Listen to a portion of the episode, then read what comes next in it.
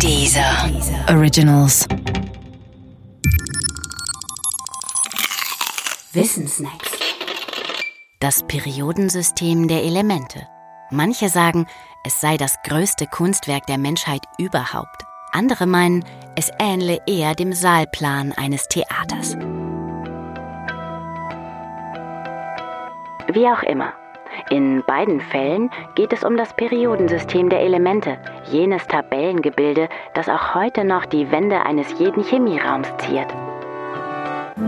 Gefunden haben es unabhängig voneinander Dimitri Mendeleev und Lothar Meyer. und zwar im Jahr 1869. Die Schönheit des Periodensystems liegt bestimmt nicht in seinem Tabellencharakter, sondern in der Tatsache, dass es das zweidimensionale Inbild des Schalenmodells der Atomhülle ist. Dazu muss man wissen, Chemie spielt sich vor allem in der Atomhülle und nicht im Atomkern ab. In der Atomhülle halten sich nur Elektronen auf. Die Elektronen können sich aber nicht frei bewegen, sondern sind unterwegs auf ihren Umlaufkugeln, den sogenannten Schalen. Kleinere Schalen werden dabei von größeren umhüllt. Das ist im Atomkern so wie bei einer Zwiebel. Außerdem gilt, auf jeder der Schalen hat nur eine bestimmte Anzahl Elektronen Platz und die Schalen werden immer von innen nach außen mit Elektronen aufgefüllt. Ist eine Schale voll, geht es zur nächstäußeren. Übrigens, eine Schale heißt auf chemisch Periode, daher auch der Name Periodensystem.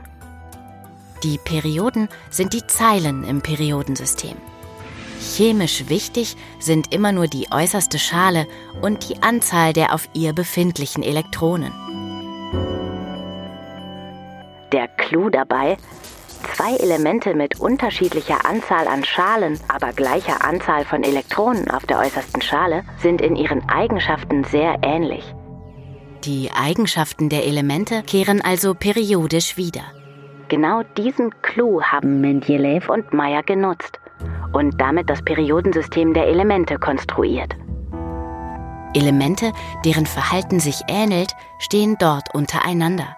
Das Schalenmodell der Atomhülle stand den Systemkonstrukteuren allerdings noch gar nicht zur Verfügung. Es wurde erst 50 Jahre später erfunden. Von Niels Bohr. Aber das ist eine andere Baustelle. Ob das Periodensystem nun wirklich das größte Kunstwerk der Menschheit ist, liegt wohl im Auge des Betrachters. Die räumlich größte Abbildung dürfte es in den meisten Schulen aber schon sein.